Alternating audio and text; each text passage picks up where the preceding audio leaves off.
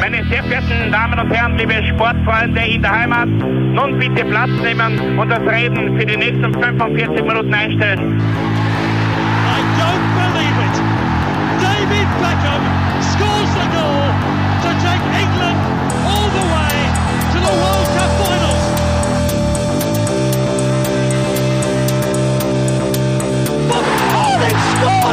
Do not believe what I've just seen! Troy Deeney has scored a penalty! He scored!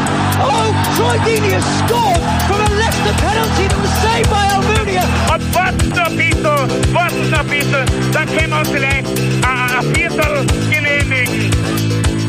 Herzlich willkommen, liebe Zuhörer und Sportfreunde, zur neuen Folge des Trikotaustauschs, dem Podcast über Fußballtrikots und Fußballkultur. Mein Name ist Florian Bruckmüller und an meiner Seite darf ich wie immer Klaus Vogelauer begrüßen. Ciao ragazzi. Ja, ins schöne Italien wandern wir dieses Mal, besser gesagt nach Mailand. Und da wartet das nächste prestigeträchtige Derby auf uns, das wir abarbeiten. Genau. Und Mailand, Inter gegen AC. Ein wirklich ein Klassiker der Derby-Geschichte. Und ich glaube, ähm, ja, wir sagen das immer, aber es ist halt auch in Italien da ein, ein, ein hoher Stellenwert im, im, im Derby-Dasein, sage ich jetzt einmal, im Ja, italienischen. Fußball insge, Es insgesamt. gibt natürlich das Römer Derby, aber ansonsten ist ja, ist ja der, der italienische Fußball an sich sehr äh, im, im Norden präsent, äh, gerade die letzten Jahrzehnte. Äh, und da spielen natürlich Mailand und Turin eine ganz wichtige Rolle. Äh, und ja, und da- darum würde jetzt neben dem Derby della Italia, das ist glaube ich das Derby zwischen Inter und Juve, ja, warum es so heißt, äh, kann man vielleicht an anderer Stelle begründen, aber äh, ist jetzt kein Städtedarby, sondern, also kein, kein, kein Stadt, innerstädtisches Derby, sondern eines zwischen zwei Städten sozusagen. Ähm, aber jetzt neben dem ist das Römer Derby und das äh, Derby della Madonnina, wie das Mailänder Derby ja noch heißt, äh, sicherlich das Wichtigste. Ja, richtig, du sagst das. Ähm, ja, alteingesessene Mannschaften und wenn man auf das Design schaut, alteingesessene Farben, die da zur Geltung kommen. Darum macht es die Sache wieder ein bisschen interessant, ähm, aus der ersten Reihe hinaus auf die Trikots zu blicken, sage ich jetzt mal. Und nicht, nicht nur im, im Heimtrikotsektor zu fischen. Ja, wollen wir gleich loslegen? Du wirst sicher wieder eine kleine Vorgeschichte, ein, einen kleinen Prolog, äh, Prolog äh, zu deiner Nummer 5 starten. Dann hätte ich gesagt, schieß los. Alles klar. Wie gesagt, das Derby della Madonnina ist heute im Mittelpunkt und das muss man auch noch ein bisschen begründen, ähm, weil wir, mal mir war jetzt auch nicht klar, warum das äh, Derby della Madonnina genannt wird. Äh, das Derby della Milano, wie es eigentlich besser heißen sollte, aber dieser Name kommt vom, äh, von der Madonnenstatue auf der Turmspitze des Mailänder Doms. Ja, da wird, wird um den. Dom gekämpft. Richtig sozusagen. Ähm, was natürlich auch kurios ist bei dem Derby, muss ich auch vorausschicken, ist, dass beide Mannschaften im selben Stadion spielen. Das hast du jetzt auch nicht so oft eigentlich. äh, Ja, extrem, extrem ungewohnt, weil das in den Schon, letzten, sage ich jetzt mal, 20 Jahren eher so die, die, der Trend hin zum äh, jeder, jeder kocht sein eigenes Süppchen. Mhm. Ähm, bestes Beispiel zum Beispiel München, wo dann das Olympiastadion da gesplittet wurde. Ähm, Und eben auch die, die Allianz Arena eigentlich so zu Beginn der Zeit, wo sie die 60er ein bisschen verschluckt haben. Ja, richtig, dieser- richtig. Du, du, du sagst das, genau. Und, und ja, irgendwie ein, ein Trend, dass äh, jeder sein eigenes Schmuckkästchen braucht, sozusagen. Richtig. Es ist, in dem Fall ist es das San Siro Stadion, äh, das halt für beide zur Verfügung steht. Äh, Das ist benannt nach dem Stadtteil, in dem es steht. Ähm, Und seit 1980 heißt es auch noch Giuseppe Meazza Stadion. Ist auch unter diesem Namen der Begriff. Äh, Der Meazza war, hat mit beiden Vereinen zu tun, daher ist es ein recht, recht passender Name. Allerdings war er nur zwei Jahre Milan-Spieler, aber 14 Jahre Inter-Spieler. Also, und er war auch, auch Trainer von Inter. Also insofern Okay. ja, ist da äh, die Verbindung eine größere wahrscheinlich. ein, ein Inter, Inter-Schwerpunkt sozusagen. sozusagen. Genau. Momentan gibt es ja Pläne für ein gemeinsames neues Stadion, das ja eigentlich gleich daneben errichtet werden soll, neben dem alten. Das ist alles noch ein bisschen in der Schwebe zum jetzigen Zeitpunkt, aber man wird sehen, man, man darf gespannt sein, wie das da auf jeden Fall weitergeht. Ähm, was ich vorausschicken muss, es gibt eine Parallele zu unserem letzten Derby, zu unserer letzten Derby-Folge, die wir auch immer aufgenommen haben, nämlich zu Fla-Flu. Ähm, es hat auch bei, in, in Mailand schon zu Beginn des 20. Jahrhunderts eine Art Abspaltung gegeben. Aber vielleicht willst du da ein bisschen was dazu sagen. Äh, Möchte es jetzt nicht vorwegnehmen. Na, vorwegnehmen. oh, Mach, mach nur. Mach Okay. nur. Mach Ich bin, ich, bin das, ich bin das gewohnt, sozusagen. Dass ich dir die Worte aus dass du das. Nein, nein, du hast das Vorrecht immer, sozusagen. Oh, das ist sehr höflich und sehr galant. Da muss ich mich bedanken natürlich. Okay, dann sage ich danke und, und äh, führe meine Geschichte weiter. Ähm, es hat also zu Beginn des 20. Jahrhunderts schon ähm, Ärger gegeben, weil 1908 einige Spieler von Milan äh, aus Ärger über äh, die nationalistische Einstellung des AC Milan, weil dort haben nur Italiener spielen dürfen, ähm, sind abgewandert und auch, haben auch einen, haben einen neuen Club gegründet, äh, der schon vom Namen her auch einen, eine offenere Ausrichtung betont hat, nämlich internationale. Und genauso ist das Ganze entstanden eben. Genau. Es waren ja auch Schweizer dabei, die bei dieser, bei der, ich glaube, eine, eine hitzige äh, Gründungssitzung hat es da gegeben, die Stunden gedauert hat. Und da waren eben auch neben Italienern auch Schweizer dabei, die einfach in dem Verein äh, Fußball spielen wollten. Richtig, und darum, das ist natürlich dann bei Inter gegangen, bei Internationale und beim AC Milan eben wegen dieser nationalistischen, rein italienischen äh, Gesinnung nicht. Äh, die Schweiz ist übrigens ein gutes Stichwort, ähm, weil das erste Derby della Madonnina hat nicht in Mailand stattgefunden, sondern in der Schweiz, in Chiasso. Und im Oktober 1908 hat äh, der AC Milan 2 zu 1 gegen Inter gewonnen. Den höchsten Derby-Sieg überhaupt in der ganzen Historie hat auch Milan gelandet und zwar am 13. März 1918 ein knappes 8 zu 1 gegen Inter. Ja, Also okay. äh, schöne Watschen, wie man auf gut Österreichisch sagt. Ich, ich kann zu dem Schweizer Thema noch was dazu sagen. Der erste Kapitän von Inter war übrigens ein Schweizer, Ernst Manktl. Dementsprechend äh, passt Okay. das ja auch ganz gut zusammen. Ja, stimmt. Das fügt sich gut äh, ineinander sozusagen. Ähm, zum, zum letzten, also um, um das ganze Derby-Thema jetzt nochmal kurz abzuschließen, bevor ich zum, zum, zu meinem heutigen Club, zum AC Milan komme. Ähm, die Statistik stand Sommer 2019 ähm, des Derbys della Madonnina äh, lautet 115 Milan-Siege, 84 Unentschieden und 109 Intersiege. Also eine sehr knappe Sache, was man da auch sieht. Äh, und das ist ja schön. Wenn es nicht so eine Überlegenheit gibt, wie zum Beispiel zwischen Juve und Torino wahrscheinlich oder zwischen äh, Barca und Espanyol, sondern das ist wirklich ein offenes Derby eigentlich über die Jahre hinweg. Du sagst das. Was uns auch verbindet bei diesem Derby, muss man sagen, äh, Mailand ist anscheinend die einzige Stadt, ähm, welche zwei Champions äh, League-Sieger beheimatet. Ist auch korrekt. Muss man ja. dazu sagen. Eigentlich eh kurios. Ich habe mir das nicht, äh, ja, nicht gedacht, eigentlich, muss man ehrlich, ehrlich sagen. Ähm, ich hätte jetzt eher auf London auch getippt, dass da vielleicht, Ja.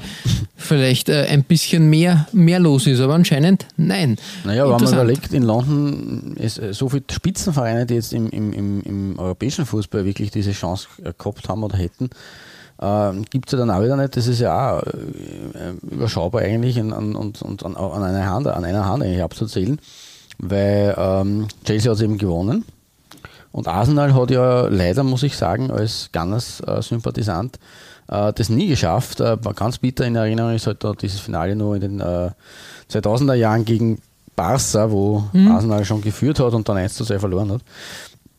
Das war allerdings die einzige ähm, Champions League Finalteilnahme und den Titel haben sie nie geholt, genauso wie die Tottenham Hotspurs, die ja eben jetzt äh, vor kurzem erst im Finale gestanden sind gegen Liverpool und auch den Titel verpasst haben. Äh, und der Rest in London ist jetzt eigentlich, ähm, ja, was ich Crystal Palace, Queen's Park Rangers, West Ham, das Ja. sind jetzt alles Vereine, die West Ham ist zumindest Cup der Cup-Sieger Sieger geworden, aber Ja. ähm, ja, im, der, im Meistercup halt aus Leider dem Grund, weil sie nie Meister waren. Ja. Äh, leider nein. Also deswegen natürlich ist das in London, ja, auf den ersten Blick glaubt man es nicht, weil man sich denkt, London hat so eine Tradition, so viele gute Clubs, aber und auch in, in, in, in Madrid wäre, war es ja eigentlich knapp. Also wenn man sich zurückerinnert, das hat jetzt ein Finale gegeben, Atletico gegen Real. Äh, da hätte Atletico das schon schaffen können und auch- den Ex-Meister-Cup, äh, den haben sie ja in den 70ern äh, gegen die Bayern einmal im Finale verloren. Also Atletico war ein paar Mal nah dran, aber hat es nicht geschafft und damit ist Real halt der einzige Champions League-Sieger aus Madrid. Also dementsprechend, ja, ist Mailand wirklich der einzige. Ein die einzige Kuriosum, genau. Stadt. Richtig. Ja, äh, genau, wieder ein kleiner Exkurs, aber das macht nichts, weil wir, wir reden ja gerne oder informieren ja gerne über äh, genau eben die Vereine oder die Themen, die da im Mittelpunkt stehen bei uns in der Folge. Das nur vorzuschicken ähm, zu Milan. Äh, die sind, du hast äh, bereit, man, ist, eigentlich ist es kurios, dass Milan ja dann nationalistisch und, und, und nur Italiener und so weiter so gesinnt war, weil der stolze AC Mailand wurde, wie so viele andere Vereine, äh, natürlich von Engländern gegründet. Mhm. Und dementsprechend kurios ist es, dass man halt da dann irgendwie gesagt hat, wir wollen nur Italiener. Ähm, genauer gesagt waren die Gründer die Herren Alfred Edwards und Herbert Kilpin. Die haben den Club im Dezember 1899, also neun Jahre vor Inter, als äh, Fußball- und Cricketverein, als CFC Milan aus der Taufe gehoben. Es war damals eine große Verbindung, haben wir ja schon ein paar Mal erwähnt, äh, K- Cricket und Fußball. Äh, wenn man zurückdenkt, auch der, der CFC Genua, der, der älteste Club ähm, von, aus It äh, Italiens, äh, ist eben auch so quasi nach dem benannt. Ähm, der Herr Kilpin, der in der Anfangszeit auch gleich noch Trainer des Teams war, Ja. hat dann auch die M- kleine Personalunion sozusagen, äh, der hat dann auch die Milan-Farben ausgewählt, nämlich schwarz und rot. Und auch hier, ich meine, heute würde man sagen Marketing-Sprech, aber damals hat er das wirklich begründet. Er hat gesagt, rot für den Willen und den Ehrgeiz der Spieler und schwarz, um dem Gegner Angst zu machen. Oh. Ja, okay. Ja, das ist also eigentlich eine Farbkombination, die, die da wirklich ähm, ja, begründet wurde sozusagen. Und im Übrigen geht auf äh, diese Kombination oder eben gerade auf, auf das Schwarz äh, einer der Spitznamen von Milan zurück, nämlich Il Diavolo, der Teufel. Ho, ho, ho, ho. Und Das war mir auch Gefahr, nicht so Gefahr. bewusst. Richtig, ganz gefährlich. Wer sich mit Milan anlegt, legt sich mit dem Teufel an. Und dieser Spitzname ist so populär geworden, dass man das Wappen oft äh, sogar mit einem Teufelsmotiv verziert hat. Oder sogar zwischendurch, da habe ich auch ähm, ein Logo gefunden, den Teufel als Hauptelement im Logo verwendet hat. War mir selber nicht so bewusst. Ist mir eigentlich auf der Recherche erst so richtig untergekommen. Auch das Wappen schaut sehr, sehr cool aus eigentlich, aber ja, ist nicht so oft und nicht so lange in Verwendung gestanden, so als Okay, okay. diese reine, war so ein, ein, ein ähm, ja, Grafik, grafisch dargestellter Teufel sozusagen. Ähm, Der erste Erfolg für Milan ist äh, übrigens auch sehr schnell gekommen, nämlich im Mai 1901 schon, nicht einmal zwei Jahre nach der Gründung, äh, sind die Rossoneri äh, schon in ihrem ersten Meisterschafts Meisterschaftsfinale gestanden und haben auch gleich gegen den bereits erwähnten CFC Genua äh, den Titel geholt mit einem 13-0 nach Verlängerung. Also zwei Jahre nach Gründung schon Meister geworden. Okay, okay, ja. Und das ist eigentlich aller Ehren wert. Bis zum heutigen Tag sollten dann noch in, in Summe 17 weitere folgen, also 18 insgesamt. Und damit ist man in puncto Scudetto hinter Juventus der zweite erfolgreichste Verein des Landes. Ähm, steht aber in der ewigen Serie A-Tabelle aktuell hinter Juve und Inter nur auf Platz 3.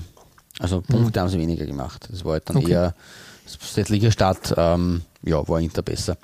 Äh, an Titeln ist das große Milan aber prinzipiell sehr reich, weil neben den Meisterschaften hat es dann noch fünfmal den nationalen Cup gegeben. Wobei man sagen muss, jetzt neben 18 Meisterschaften nur fünfmal, aber immerhin.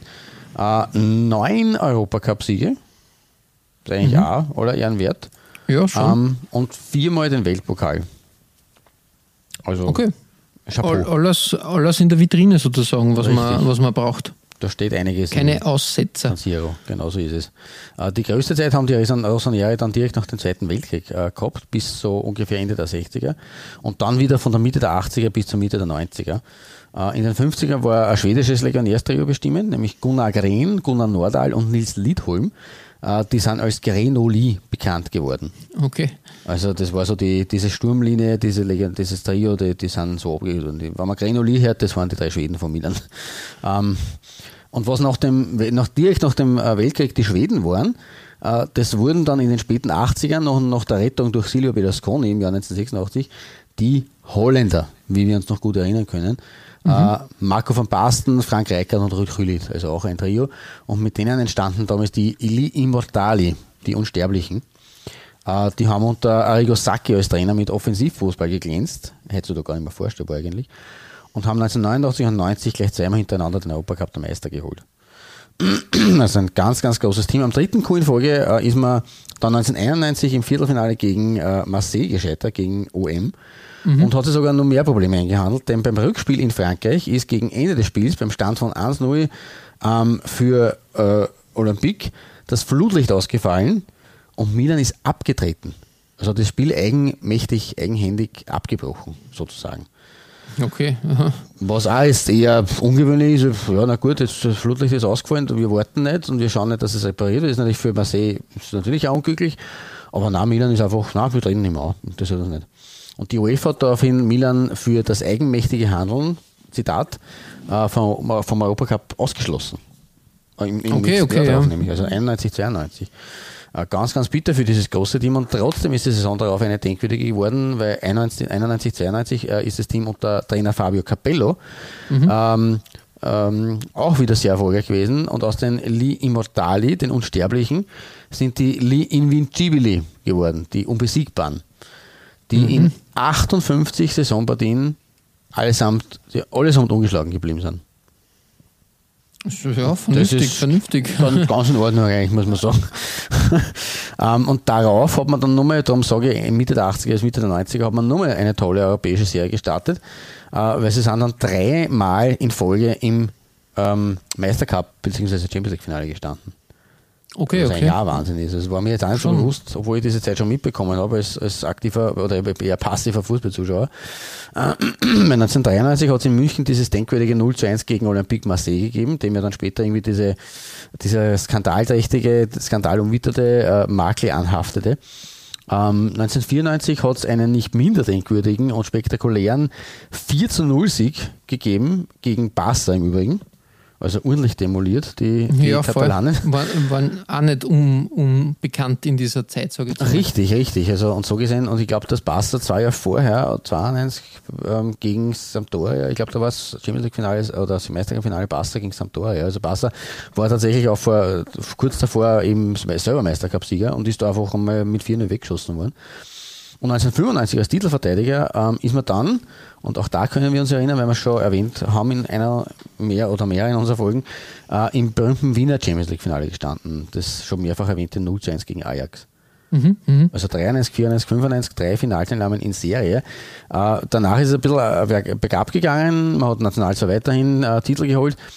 Ähm, ist aber dann zehn Jahre nach dieser Ajax-Pleite dann nach einer kleinen Pause, also nach einer zehnjährigen Pause, dann wieder in einem Champions League Endspiel gestanden. Und auch das wurde eines für die Ewigkeit. Also Milan äh, steht tatsächlich seit Mitte der 80er durchaus für denkwürdige Partien, weil, du wirst es ahnen, äh, es war im Jahr 2005 und es war in Istanbul und es war eine Partie gegen einen gewissen FC Liverpool. Ähm, und Milan hat 13-0 geführt. Und alle, die dem Fußball ein bisschen auskennen, wissen, was dann passierte. Liverpool hat äh, in einer gloriosen zweiten Halbzeit äh, auf 3 zu 3 ausgeglichen und hat im Elferschießen tatsächlich den Cup geholt. Ganz großer Niederschlag sozusagen für Milan. Ähm, Ja, solche Geschichten schreibt halt nur die Champions League. Richtig, und äh, wie gesagt, Milan ist, ist auch bei dieser Geschichte mit, mittendrin statt nur dabei gewesen. Ähm, sie waren dann auch noch in den großen Skandal in der Serie A verwickelt, der da vor der WM 2006 äh, Italien erschütterte. Mhm. Ähm, haben 30 Punkte damals abgezogen bekommen und sind trotzdem Dritter geworden. Was Ja, unglaublich, jetzt rein mathematisch eigentlich ein Wahnsinn ist. Aber äh, ja. Und 2007 ist die große Revanche dann äh, gefolgt gegen äh, Liverpool im Finale äh, ein 2 zu 1 im Champions League Finale gegen äh, Milan gegen Liverpool. 2011 äh, haben sie dann wieder den bisher letzten Scudetto geholt. Also seit damals rennen sie den Meisterjahren hinten nach und ist ein bisschen, immer ein bisschen auf der Suche nach dem alten Glanz. Aber den findet man bei den Trikots und daher Lange Rede, kurzer Sinn, jetzt widmen wir uns endlich diesem ersten Shirt der Rossoneri und dem ersten Shirt in dieser Folge.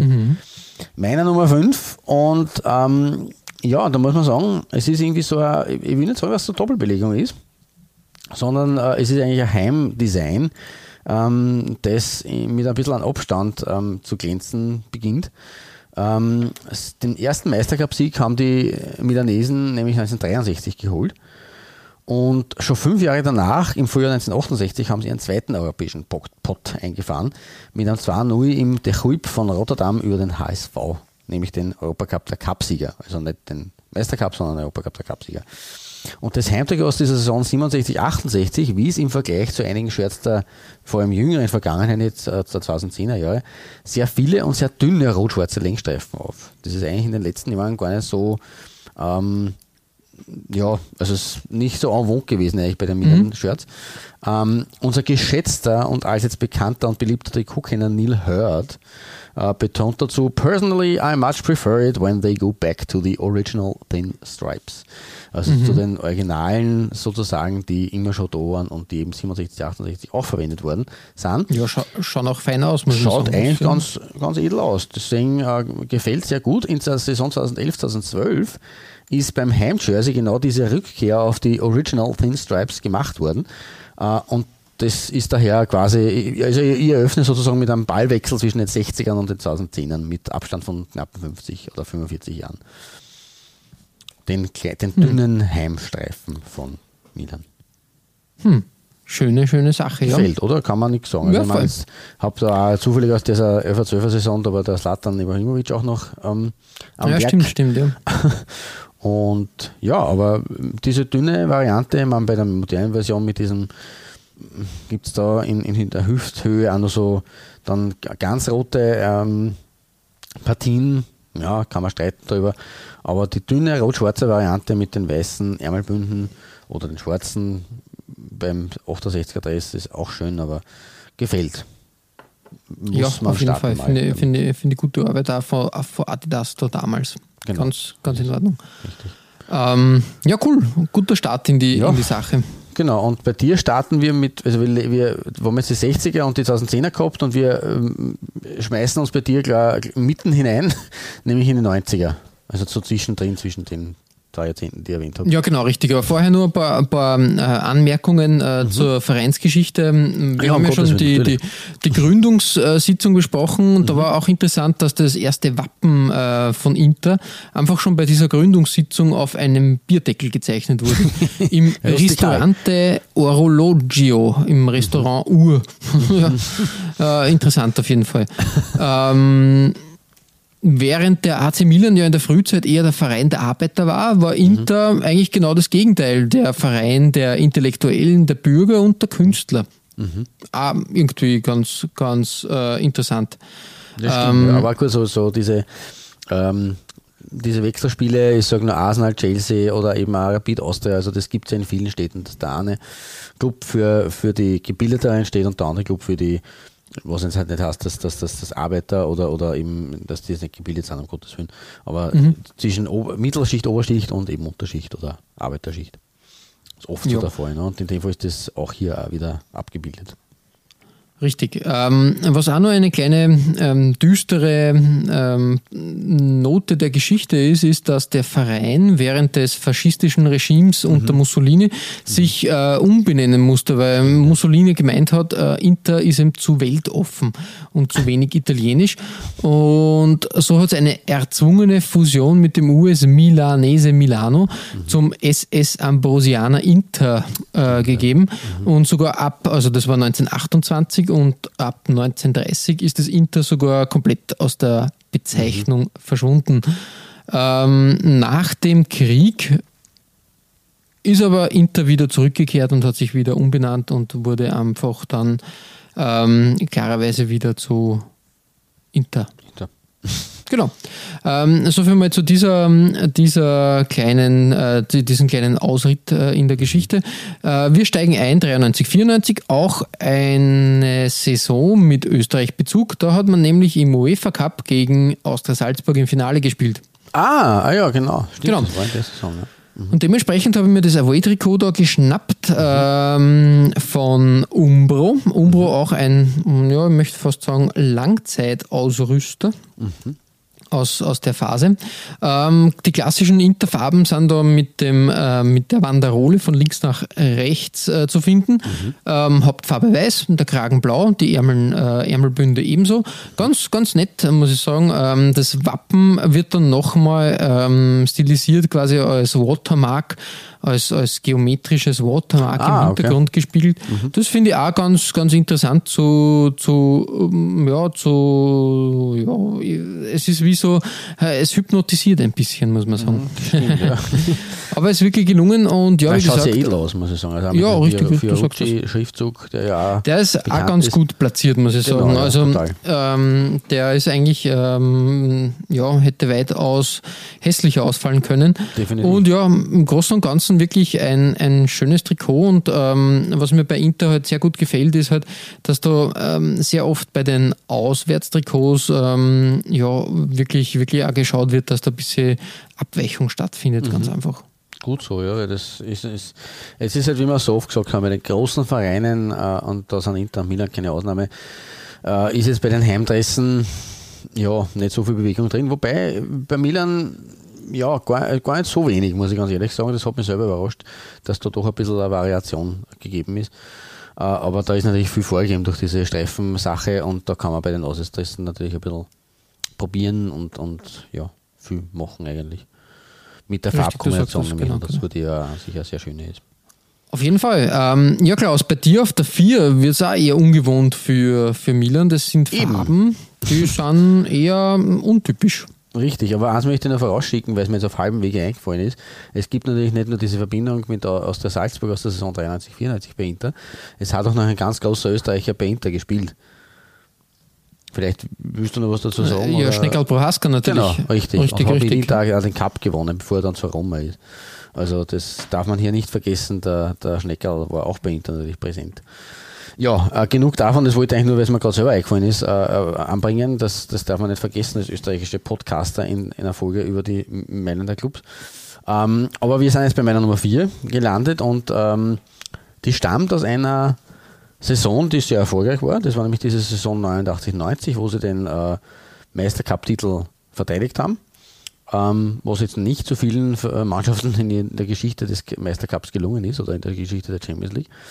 Ähm, und als Third Shirt, als äh, Ausweichtrikot sozusagen, ähm, haben sie eine durchaus unerwartete Farbkombination da in, am Ende der 80er Jahre verwendet. Das erinnert an ein von mir schon äh, gelobtes Auswärtsjersey von Southampton, wenn du dich erinnern kannst. Ähm, und äh, war aber eben schon einige Jährchen vor Southampton äh, da quasi in Verwendung. Und mir gefällt diese Kombo aus äh, schwarzen und ähm, ja, was ist das für grün? Ich habe bis jetzt nicht wirklich eine pff, griffige äh, Farbtonwahl. Ja, es ist irgendwie so ein 90er Jahre Grün. Ich weiß war nicht, was das Ja, ist. Äh, Mint vielleicht, keine Ahnung. ja, Minze. Minze, ich weiß nicht, ob das nicht heller wäre. Es Ja, ist, äh, keine Ahnung. Olive ist es auch nicht, aber es ist ein ganz eigenes Grün, aber das passt mit diesem Schwarz. Ich meine, es ist ja, es ist ja eh gefährlich für Milan sowas zu verwenden, weil es dann doch einmal kippen kann, dass man sagt, das schaut ja vielleicht ein bisschen bläulich schimmernd aus Ah, und dann gleich wieder, da sind ja die Fans auch hagelig auf sowas. Ähm, aber nichtsdestotrotz, ähm, mir gefällt diese Farbwahl. Äh, vor allem für ein Third Kit ähm, und in Kombination natürlich mit Mediolanum, ist auch ein ganz klassischer Sponsor von Milan äh, und eben mit, von, von Kappa damals hergestellt.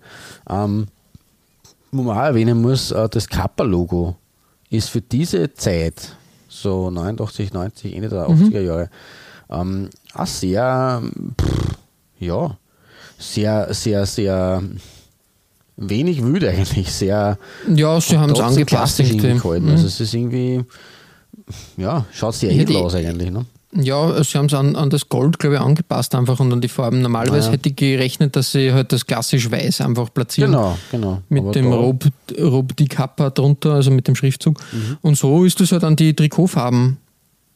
Angepasst, gut angepasst Schaut aber einfach, Gut ja. aus eigentlich. Das ist für diese Zeit, würde ich sagen, also würde ich jetzt äh, ähm, empfinden, äh, ist es sehr ungewöhnlich, dass man das so gemacht hat. Das ist mit diesen Anpassungen äh, ist er eigentlich erst später gekommen. Ne?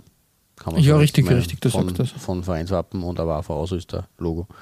Äh, man muss dazu sagen noch, das Italien-Wappen oder dieses Ital diese Italien, äh, es ist ja wirklich ein Wappen, äh, was da anstelle vom äh, Vereinslogo steht, das signalisiert natürlich, dass sie da Scudetto-Gewinner waren in dieser Saison, also Titelverteidiger. Ähm, und äh, dafür steht das Milan-Logo, Club-Logo auf den Ärmeln. Mhm. Ist auch außergewöhnlich Ja, cool. und nicht so oft gesehen. Aber ja, wie gesagt, ähm, für meine Nummer 4 diese ungewöhnliche Sache und äh, die habe ich unbedingt einfach vor den Trikotvorhang holen müssen. Ja, ist super, super ähm, ähm, unikat ist das falsche Wort, aber wirklich eine, ein, eine schöne, schöne, ähm, ja, was äh, Uniques einfach, genau. Genau. Ähm, bei deiner Nummer 4, da findet man äh, den, einen altbekannten Sponsor auch wieder, den wir heute Charme gesehen haben. Ähm, aber in derselben Farbe, aber wieder mit einem anderen Design. Ja, wir müssen da gar nicht weit weghüpfen von mhm. meiner äh, Nummer 5. Wir hüpfen äh, ins Jahr 92, 93. Mhm. Da hat Inter ähm, auch wieder Umbro als Ausrüster gehabt und dieses Mal aber etwas, ähm, wie soll man sagen, diese Dreiecke verwendet. Ähm, Umbro hat zu der Zeit, wir erinnern uns an die, an die Trikots für die englische Nationalmannschaft oder für die englischen Teams immer gern so geografische Stilmittel verwendet und das auch in Mailand durchgezogen. Was mir hier sehr gut gefällt, ist, dass das alte Umbro-Logo, also die Umbro-Raute, mhm. da mit Inter verbunden wird und als Watermark äh, mhm. quasi am Trikot äh, stattfindet. Das ist eigentlich ein gewiefter, gewiefter Schachzug, weil du hast auf der linken Seite Inter halt quasi ja. als eine Hälfte dieser, dieser Umbro, des Umbro-Diamanten mhm. und das klassische Umbro-Logo dann auf der anderen Hälfte und so entsteht halt wirklich, ja, wirklich ein, ein schönes Design. Eigentlich eine coole Idee, passt ja auch. Bei Inter kann man das mit einem kurzen Namen. Bei jetzt längeren Mannschaften mhm. würde es schwer fallen, sage ich jetzt mal. Das ist richtig. Also Borussia würde da nicht passen, sage ich jetzt mal. Das ist korrekt, ja. Und von daher ein, ein cooles Shirt. Äh, der Sponsor ist gleich geblieben, äh, Fiorucci. Äh, passt da auch wieder her, hervorragend, weil das Schwarz aus der Ärmelpartie da äh, gut zusammenpasst. Super, ja. Und für mich halt so, ja, frühes 90er Jahre Design echt tadellos und, und wirklich, wirklich. Umbro hat da schon gute Arbeit geleistet und Umbro war ja sehr lange da am Ruder mhm. und ist erst ähm, 98 dann äh, vom aktuellen Langzeitausrüster Nike abgelöst worden. Mhm. Mehr dazu aber später. Wir mhm. hüpfen einmal zu deiner Nummer 3 und da wird es auch wieder ein bisschen exotisch. Das ist richtig und äh, das äh, Shirt auf meiner Nummer 3 wird äh, manchmal als Away-Trikot, ähm, meistens aber als Fourth Kit bezeichnet. Also es ist nicht ganz eindeutig, wie es Verwendung gefunden hat. Ähm, auf unserer beliebten und bekannten Plattform Classic Football Shirts ist es ein Fourth Kit ja, aber in, in, den, in den weiten, äh, unendlichen Weiten des äh, Internet äh, auch schon äh, das Shirt als Away-Trikot bezeichnet gesehen. Mhm. Wie auch immer, es stammt aus der Saison 1995-96 und es ist definitiv außergewöhnlich. Ähm, und das schon wegen der Farbe, weil es ist ein blaues Trikot der Rossoneri. Ja, ungewohnt. Gell? Und das ist wirklich ungewohnt. Ähm, und das nur dazu bei einer großen Mannschaft rund um äh, Il, Il Genio, Il Genio äh, Dejan Savicevic, der später dann bei Rapid gekickt hat. Und das war Roberto die Baccio. Sensation ja damals. Das hat man, ähm, hat, ähm, war für mich gar nicht so greifbar, weil man mhm. hat den Namen irgendwie gekannt, aber dass der eigentlich, dass das so eine kleine Sensation war, dass der nochmal eine Ehrenrunde ja. äh, in, in, in Hütteldorf zieht, das war eigentlich schon ja, groß, groß, großes Kino, sage ich jetzt einmal. Absolut, das ist so wie man wie wann heutzutage, vielleicht ich überspitze jetzt, aber wie wann Cristiano Ronaldo oder Messi mit 36 äh, dann nochmal zu Rapid oder Austria oder ja, irgendwie schon, gell? so irgendwie äh, kommen würden. Das wäre ähnlich und das war damals, mir war das auch nicht so bewusst eigentlich, wie er dann kommen ist, aber das war das schon ein bisschen in meinen am aktiven Fußballfantum äh, gegriffen hat, aber dass auf einmal da Savicevic jetzt ein Rapid-Trikot hat, das war irgendwie so unwirklich auch. Und man hat es jetzt auch nicht einordnen können, weil er war jetzt natürlich kein, äh, kein Star aus einer klassischen Fußballnation, äh, Deutschland, Frankreich, Italien, England, sondern eben aus einer auch klassischen Fußballnation, muss man dazu sagen, Jugoslawien respektive eben äh, Montenegro ist, also der, der Savicevic ist meines Wissens Montenegriner. Ja, richtig. Ähm, auch eine sehr traditionsreiche Fußballnation, aber nichtsdestotrotz hat man ja eigentlich jetzt nicht so ja, empfunden als österreichischer Fan, dass das jetzt so, also als Fan vielleicht dann schon, aber in unserem Alter war das vielleicht noch nicht so einzuschätzen. Roberto Bascha natürlich, ja gut, das ist. Aber man darf nicht vergessen, es ist damals in dieser Zeit, äh, Ende der 90er Jahre, auch ein gewisser Giuseppe Giannini zu Sturm Graz gewechselt.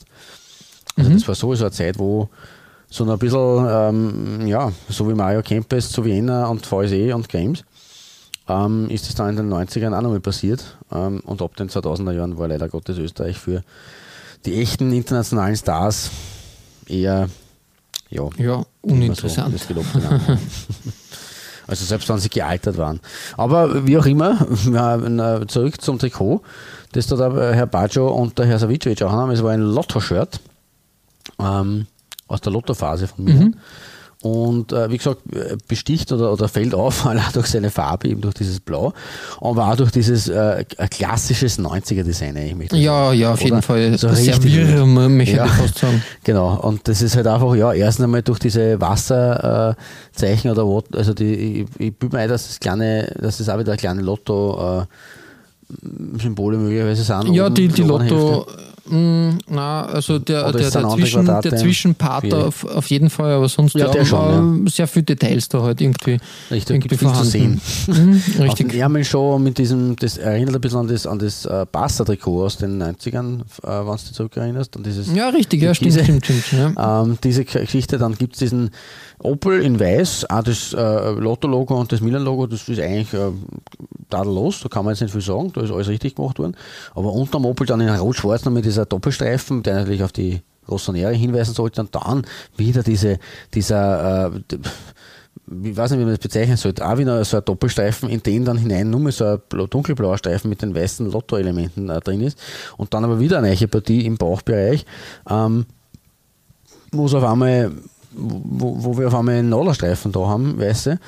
Ähm, und auch wieder so Wasserzeichen oder so, so, so Grafikmuster in, in schimmernden Shadow Stripe Effekt, also ganz seltsam, ganz, ganz arg, aber trotzdem irgendwie, ja, eigentlich geil, einfach weil es für die 90er Jahre Ja. steht. Für die Zeit auf jeden Fall super. Und da kann man nicht vorbei. Also das, das musste ich mit, mit hineinnehmen und ich habe mich dafür entschieden, dass ich das sogar auf die Bronzestelle setze, weil es einfach wirklich so ungewöhnlich ist.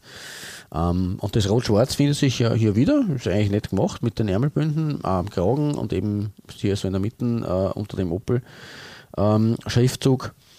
Aber ist ja vertreten und ist für Ford-Kit ja legitim. Aber absolut. Auf jeden Fall, genau, richtig. Ja, Richtig arg.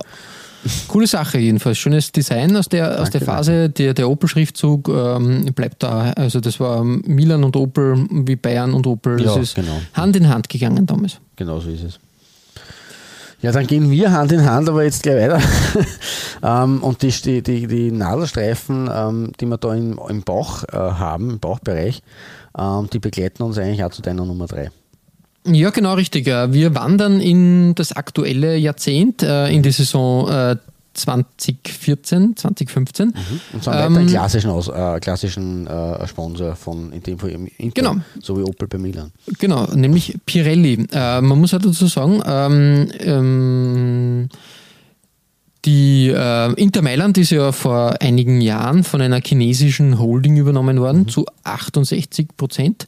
Ähm, 30 Prozent hat ein, ein, eine andere Holding inne, äh, also hält eine andere Holding. Das ist halt leider ähm, traurig, muss man, muss man so festhalten, aber Das so, so funktioniert halt der Fußball. Und 0,37 Prozent des Vereins hält eben dieser Ausrüster, Pir, also dieser Sponsor Pirelli. Die haben sie da ein paar Aktien gekrallt und sind dementsprechend schon seit langer, langer Zeit auf dem Trikot zu sehen. Ähm, ist auch super, also wirklich die Pirelli, der Ja, Pirelli-Schriftzug, tadellos. Und ähm, nachdem meine F Nummer 5 und 4 ähm, die Auswärtstrikots waren, möchte ich jetzt ein bisschen so die äh, Transition äh, starten Okay. ähm, zu, zu den Heimtrikots und da habe ich mir ähm, eben aus der Saison 2014, 2015 ähm, das Heimtrikot äh, geschnappt. Man muss nämlich sagen, sportlich äh, war dieses Jahrzehnt bisher eher ja, unspektakulär. Ja, es gab äh, einen, einen, einen starken Start. Ich glaube, 2010 war der Champions League-Sieg, oder? Ja, genau, richtig, richtig. Ähm, Abfall. Der it- italienische Pokal ist ähm, 2010, 2011 nochmal ähm, gewonnen worden, aber seitdem gibt es nicht mehr viel zu holen, sage ich jetzt einmal. Man muss sich da immer mit, ähm, mit äh, Plätzen äh, von, äh, weiß nicht, wir haben da einen sechsten Tabellenplatz, einen neunten sogar, einen fünften, einen achten, einen vierten, sieben, vier. Das ist ja schwierig, äh, schwierig, Ja, schwierig. schon, ja. Ähm, jedenfalls das Trikot, was ich herausgesucht habe, ist ähm, von Nike, Langzeitsponsor. Ich glaube, die haben jetzt seit 1998 da eine, eine Partnerschaft mit Inter und haben den Vertrag bis ähm, 2023 laufen. Man Machst könnte sich ja Inter auch ähm, gar nicht mehr ohne eine Nike vorstellen, muss ich ehrlich Ja, sagen. schwierig, ja, das ist richtig. Und so wie du ähm, auf deiner Nummer 5 die dünnen Streifen da bevorzugt hast, habe ich das auch äh, bei meiner Nummer 3 und ich muss sagen, da ist das Blau dem äh, dunklen Part äh, gewichen und äh, das macht einiges her. Also ich finde das echt, dass diese ja, dass dir das Nadelstreifen als Schwarzliebhaber ist Wow, klar, aber schon- es ist ist, schon eine coole. Kombo, ja, absolut. finde ich finde ich auf jeden Fall eine, eine tolle, tolle ähm, Verbindung da, ein, ein edles Design und ja, wie gesagt, ähm, dementsprechend bei mir auf der 3 war so eine schöne, ja, ich bin mir sicher, dass, ähm, dass die, die Die Hard Interfans da äh, Probleme gehabt haben. Ich finde das aber durchaus eine moderne Interpretation des Themas und Ja, ähm, definitiv, ja. es ist alles da, was es braucht, denke ich. Genau. Ich finde das legitim. Also ich finde das sehr, sehr schön gemacht. Ja. echt- Bin ich, Ganz, bin ich, ganz toll. Bin ja, genau. Ja, ähm, so viel zu diesem äh, Übergangstrikot, sage ich jetzt einmal, ähm, zu, zu der, zu der Heimtrikot-Abteilung, die bei mir auf äh, den Plätzen 2 und 1 folgen wird. Ähm, was findet Sie bei dir auf der Nummer 2, Klaus? Ja, auf meiner Nummer 2 finden Sie das modernste Milan-Trikot in dieser Folge und in der Saison 17-18, also vor gar nicht so langer Zeit, waren beim Ausweichkit, also beim Third-Shirt, ähm, Pfeiletrumpf. Ähm, Ja, hat am Ende der. Saison äh, mit Platz 6 äh, sich grad, zwar gerade noch die Europa League-Teilnahme gesichert, aber das äh, Third Jersey war in einer Kombination aus Rot und Schwarz äh, ganz abseits der traditionellen Längsstreifen ein wirklicher Hingucker. Ähm, wenn man sich das nochmal anschaut, das ist dieser äh, äh, Shadow Stripe-Effekt ähm, mit, mit äh, den, den Querstreifen äh, und den dünnen äh, quasi auch wieder Nadel-Mehrstreifen. Ähm, super schön und eben der obere Teil, wo im das Ausrüsterlogo, alle das rundum und um äh, quasi ist in einen schwarzen Pfeil eingebettet, der dann weitergeht in einen immer äh, quasi, ja, also der setzt dann quasi das, was oben und unten schon in Rot äh, äh, angepeilt wird, nur fort. Und ähm, ein, ein, ein mehrfacher roter Pfeil, der dann wieder in einen Rot ausläuft und in diesem roten Streifen, dem einzigen roten ähm, Querstreifen äh, sozusagen, weil unten geht es ja dann in schwarz wieder weiter oder in gräulich, ähm, in den ist dann auch noch das Milan-Logo eingebettet und das finde ich wirklich, wirklich schön. Also es Ja, richtig, du sagst das. ist echt eine geniale äh, äh, Designidee. Gefällt mir gut. Ja, ähm, auf den ersten Blick erinnert, es mich etwas an Puma-Trikots, die die letzten Jahre so ähm, herausgearbeitet wurden, muss man sagen. Äh, eher un, untypisch für Adidas. Ja, ganz, äh, ganz ähm, interessant. Man muss ja dazu sagen, das war die letzte, die letzte Phase von, von Adidas bei Milan. In Ja, der Saison wieder, ja. 18, 19 ist jetzt ja dann Puma gekommen, weil Milan und ähm, ja, Milan auch quasi, ähm, ja, die haben die Erfolgslosigkeit doch auch irgendwie gepachtet. Ja, Naja, leider, ja. ja. Also, ja. Und, und ähm, in den Köpfen äh, der Vereinsführung spuckt halt dann da nur der große Name herum und man hat sich mit Adidas nicht, also sie wollten anscheinend äh, Verträge so wie mm, Manchester und, und jetzt auch Arsenal und wie sie alle heißen, die großen Adidas-Player halt haben und da hat Adidas gesagt, ja Freunde, na, ich glaube nicht und ähm, hat sich einfach Juventus dann gekrallt. Genau. Tja. Naja, ist, ist so. Aber Puma, finde ich, ähm, hat äh, bis dato gute Arbeit geleistet und, und bringt ein bisschen den Retro-Charme wieder noch, äh, noch zum AC.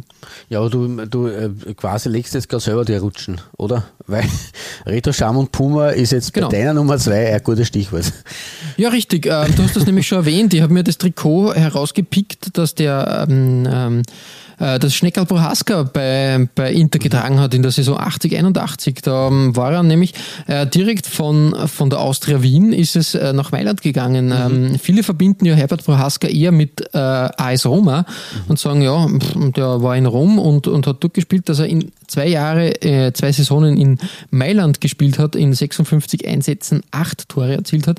Das ist ein bisschen in Vergessenheit geraten, sage ich mal. Ja, Oder definitiv. nicht Vergessenheit, oder ja, die, die Roma-Zeit ist dann ein bisschen präsenter. Äh, Natürlich, klarerweise, weil die, bei der Roma ist er dann auch Meister geworden. Das Eben, das wird genau das richtig. klar, ja. Mit, mit ähm, Mailand ist er aber Cup-Sieger geworden übrigens. Ja, ja. Das 1982. Mhm. Also äh, gute Ausbeute für unseren Schneckerl.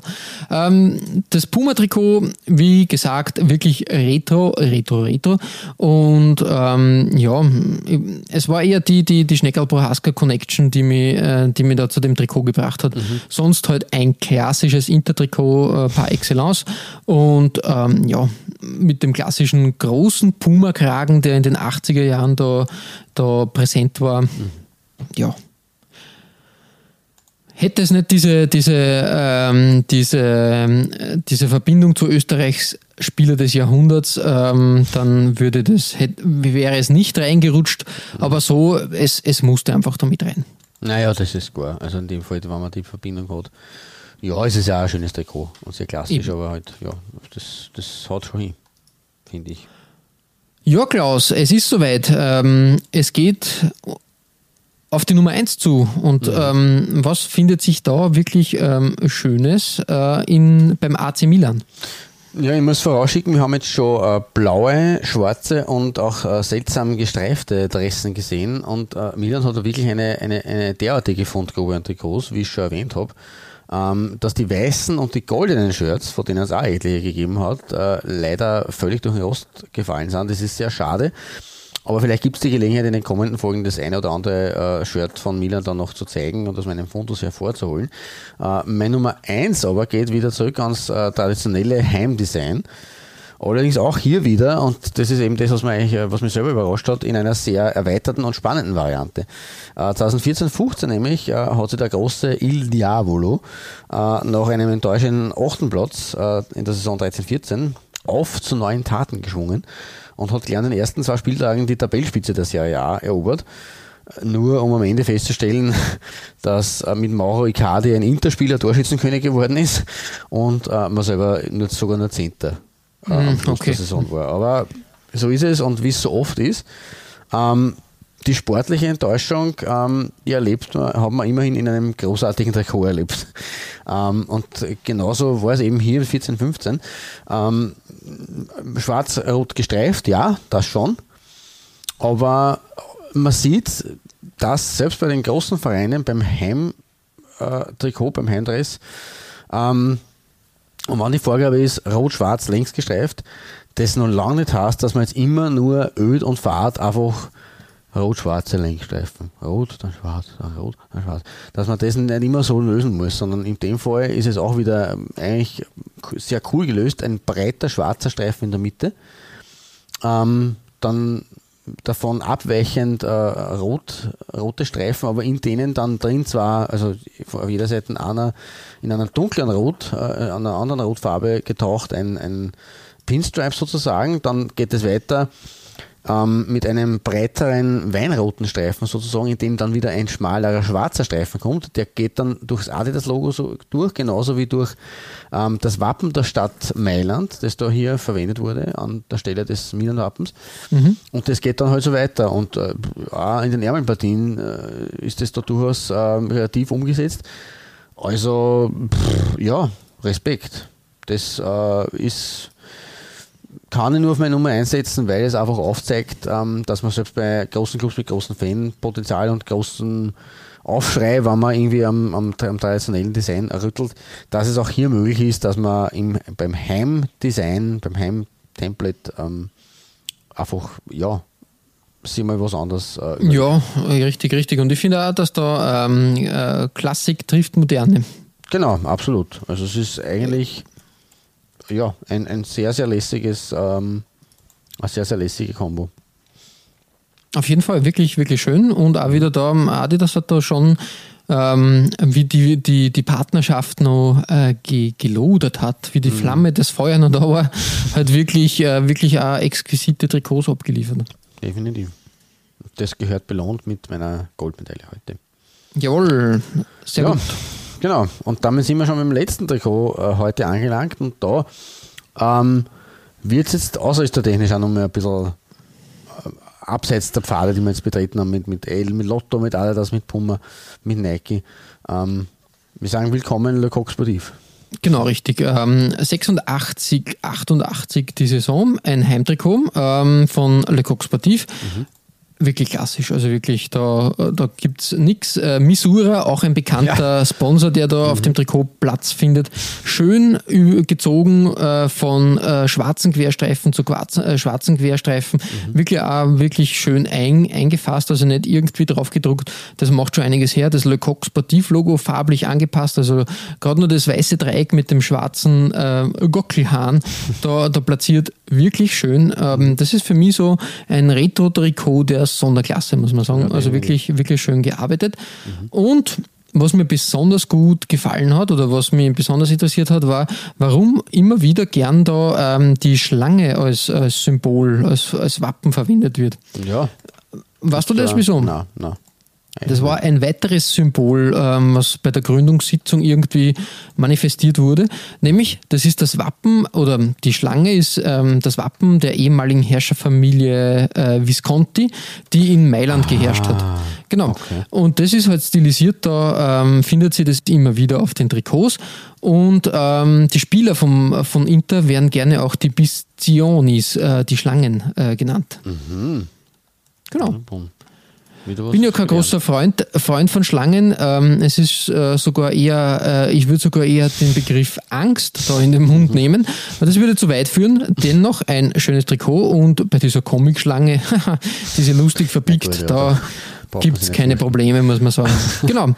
Ja, Klaus, äh, unsere kleine Mailand-Tour findet hier ein Ende. Wir haben schöne Trikots gesehen, ähm, wirklich auch schöne Designs, italienische Maßanzüge, wie wir immer gern sagen. Das mhm. passt aber auch in der, passt auch gut in die Modemetropole Mailand. Absolut. Und hat sie durchaus bezahlt gemacht, dieser ja, Ausflug. Das würde ich auch behaupten. Also es war wirklich ein schöner Ausflug, der eben auch äh, Vielfalt gezeigt hat. Also es hat mir sehr viel Spaß gemacht.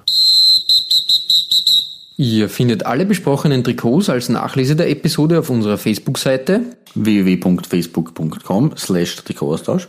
Infos rund um den Podcast oder auch über uns selbst findet ihr auf unserer Homepage www.trikotaustausch.at. Weitere Trikotaustauschgeschichten findet ihr auf unserer Instagram-Seite unter Trikotaustausch oder eben auf unserer Facebook-Page. Wir freuen uns über Feedback, gerne als Kommentar oder Message auf Facebook oder per Mail an feedback at. Wenn euch unser kleiner Podcast gefällt, freuen wir uns natürlich auch über 5 Sterne auf iTunes. Ja, Klaus, äh, beim nächsten Mal haben wir wieder ein, einen alten Bekannten als, als Themenschwerpunkt herausgekramt. Ähm, wir haben schon einmal eine Folge zu dem Thema Forgotten Clubs, vergessene Clubs und, und äh, wie haben wir es damals genannt, vergessene Clubs und gefallene Legenden äh, äh, genannt. Und ähm, wir rollen das jetzt nochmal auf, weil es gibt leider viel zu viele, viele Clubs, die, die ähm, nimmer mehr den Stellenwert genießen, den sie früher einmal hatten. Und genau. da gibt es wieder eine schöne Folge. Bis zum nächsten Mal verbleiben wir wie immer mit sportlichen Grüßen. Herzlichen Gut Und bis bald.